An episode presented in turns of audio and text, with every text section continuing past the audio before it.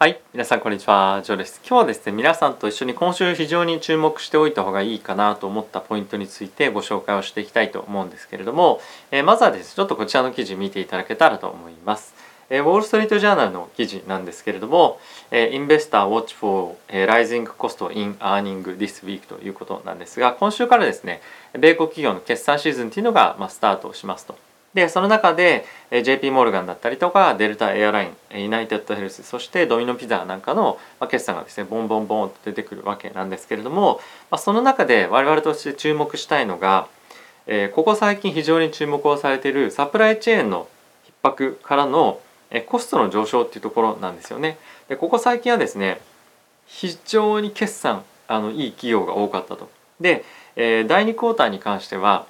7割ん？8割から9割ぐらいの企業がですねアナリストの予想を上回るような決算を出してきたと。でこのタイミングじゃあどうなるかっていうところが一つ注目のポイントとなっているんですが一つですねやっぱり気になるのが、えープロフィタビリティ利益率の低下っていうところが今注目をされています。でそれはなぜかっていうとさっきもちょっと触れたようにここ最近のサプライチェーンの逼迫だったりとか、まあ、あとはエネルギーコストの増加っていうところに関連してサプライチェーンのあすみません、えっと、利益率というのが少し下がってきてるんじゃないかというところなんですね。でちょっとデータ見ていきたいと思うんですが、えっとまずこちらですね S&P の500のネットプロフィットマージンなんですが、第2クォーターに関しては、13.1%という数字が出ていたんですけれども今回に関しては12.1%というところが今予想としてなっています。でこれのはあの理由としてはさっき言った理由に加えてここ最近非常に賃金が、えー上がってますよね。結構ノンファンペイロールあのアメリカの雇用統計が発表されるたびにですね、えー賃金が上がってます上がってますということがニュースとしてもえー出ていたと思いますしここ約半年のえー賃金の上昇というところを見てみると年率でいうとですね6%ぐらい上がってるというふうに言われています。でこれで6%ってすごいですよね。でこの6%っていうのは上がってで景気がまたあのまあ良くなってきたら戻るわけじゃなくてずっとやっぱ上がり続けるんですよね。これ景気のいあのいい悪いにかかわらず、まあ、上がったものはやっぱり維持しないといけないので企業としても、まあ、上がったはいいんですがビジネスとして効率性も上がっていかないとこの賃金の上昇をですねカバーできないという状況に今なってると。でかつ今例えばナイキなんかはベトナムで作ってる靴がですねなかなか届かないと。今まで今までであればねこれ例えばですよあの3週間で届いてたものが今はですね以前よりも倍かかるっていうふうにま言われてます。であとは単純に、まあ、コロナのことも感染もですねまだまだ拡大っていうところが非常に不安視されてることもあって人々がなかなかそんなにあの思い切ってですねお金を使うような状況にはなってない、まあ、それも反して先日ですね発表されていましたえっと、ベッドバスビヨンドという会社があるんですけれども、まあ、これどういった会社っていうかっていうと、まあ、簡単に言うとシャンプーだったりとかボディーローションとかそういった生活必需品をですね売ってる会社なんですが、まあ、単純に彼らとしては物がなかなか売れなくて決算悪くてガツンと株式が価格が下がって、まあ、大体決算前よりも4割ぐらい株価下がっちゃったっていうところが、まあ、ありましたと。であとはやっぱり一つ注目したいのは少し前に発表されていた、まあ、フェデックスですよね。フェデックスに関してはえー今運びたいものはたくさんあるんだけれども人がいないともう人がいないから全然物が運べないんだっていうことがまあ言っていて、まあ、それが彼らの決算にも反映されていたわけなんですよね。まあ、この辺りっていうのは非常にやっぱりあの深刻なえ状況ですし、まあ、あとはですこれフェデックスだけではなくて、結構あのヨーロッパでもそうなんですがトラックのドライバーが今なかなか見つからなくて今原油とかガソリンとか運びたいにもかかわらずトラックドライバーいないので今運べないんだっていうような状況にあると。なので、まあ、東欧の方からですね移民を、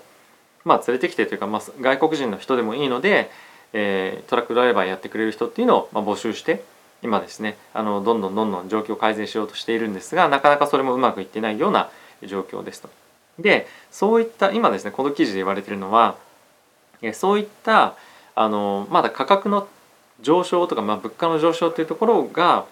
決算に織り込みきれてないんじゃないかっていうふうに、まあ、言っています。でまあそれはいろんなところで見えるかと思うんですけれども我々としてもまあそうですがいろんなものの値段が上がってるっていうような感覚ってまあないですよねそんなに。はい、まあそもそもあの買い物をそんなに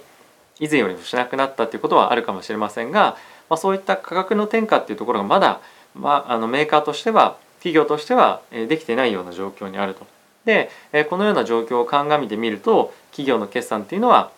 これまでの第1クォーター第2クォーターから比較するとやっぱり少し厳しいような決算になるんじゃないかっていうところが今注目をされています。でそれ非常に怖いのがさっきのベッドバスビヨンドじゃないですがこれまで前のクォーターでもそうだったんですけれども決算が悪かった企業ってもう信じられないぐらい売り叩かれてましたよね。でそれが同じような状況にもし今回いろんな企業がミスした場合、まあ、なるんじゃないかと思うんですよね。結構やっぱアマゾンも決算悪かったというかあの期待に応えられなくてなかなか株価浮上してこないような状況続いてますけれどもまああの同じような状況になりかねないかなと思っております。まあ、具体的にどこの企業とかっていうのはここでは言いませんけれどもまあ結構企業としてはあの、まあ、転嫁したくてもなかなかしづらいような業態っていうところもあるかと思いますし、まあ、あとはあの従業員の賃金が上がったことをそれをですねなかなか転嫁したりとかできない企業だったりもいますよね。あとは企業に、まあ、プライシングパワーみたいな感じでバーイングパワーもそうですけれどもサプライヤーに対してなかなか睨みが効かないところなんかに関してはそういったところのコストの削減っていうのもできないということからですねやっぱり業界の中でもトップのプレイヤーじゃないと価格の転嫁っていうところがやっぱできなかったりとかっていうのは実際にあると思います。先日テスラなんかあの車の値段上げたりとかしてましたよね。やっぱああいったところができないとなかなか企業としても経営が厳しい状況になるのでこの辺りはですね、えー、本当にちょっと気をつけなければいけないこの決算シーズンのポイントなんではないかなと思っています。で今後はですね決算やっぱり非常にここ最近注目されてはいるのがやっぱりしっかりとした大企業で、まあ、大企業っていうかあのファンダメンタルもかなりしっかりとしていてビジネスの基盤もしっかりある企業、まあ、そういったところに資金が結構集まっているっていうような状況もあると思いますのでこの辺りは非常に重要というか注目しておきたいポイントかなと思ってます。まあ、非常にここ最近は物価だったりとか金利の上昇から、まあ、金融機関だったりとか原油関連というところが非常に買われてますけれども、まあ、こういった状況でもいい決算叩き出せるところに資金が結構どんどん集まってくるっていうような傾向が今後も続くと思いますので今はまああの物価上昇そういったところからあの原油関連に資金集まってると思うんですが、まあ、いざローテーションがまた変わったタイミングで集まるところっていうのを、まあ、しっかり見極めるタイミングあの見極めるために、まあ、その辺りの決算でも注目のポイントとして、えー、見ていただけたらと思っております。はい、僕はですねあの証拠にもなく結構えーと、今は、えー、テック関連の銘柄に、ま、資金を集めているんですが先日もちょっと別の動画でご紹介をしましたが、えー、VTI だったりとか999をですね。一旦ちょっと、えー、売っています。先週の金曜日のタイミングですね。あのプレマーケットで売ったんですが、えー、そこでちょっとまあ資金を作ってまた個別に、えー、入れようかなというふうに思っております。はい、僕はちょっとあのそういった ETF だったりとかですね。あのまあ、少しキャッシュ代わりに入れ持っていくっていうようなことをしてるので、まあ、今キャッシュを、まあ、一応作ったっていうことではあのあるんですが、まあ、そのキャッシュをまあ入れるために、まあ、一旦一旦現金化してどこに入れようかなっていうのは考えております。で、まあ、入れる際も先ほど申し上げたみたいにやっぱりその利益率っていうところがかなりしっかりとしていてかつ売上も伸びてるようなところがあればですねそういったところにま入れていきたいなと思ってます。いくつか目星はつけてはあるんですけれどもまだちょっとあの決めかねてはいますしまだ最終的に